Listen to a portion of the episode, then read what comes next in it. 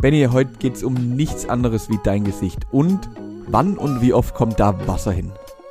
Ja, vermutlich viel zu selten, aber da gibt es ein paar Stellen in meinem Körper, die noch viel seltener Wasser abbekommen.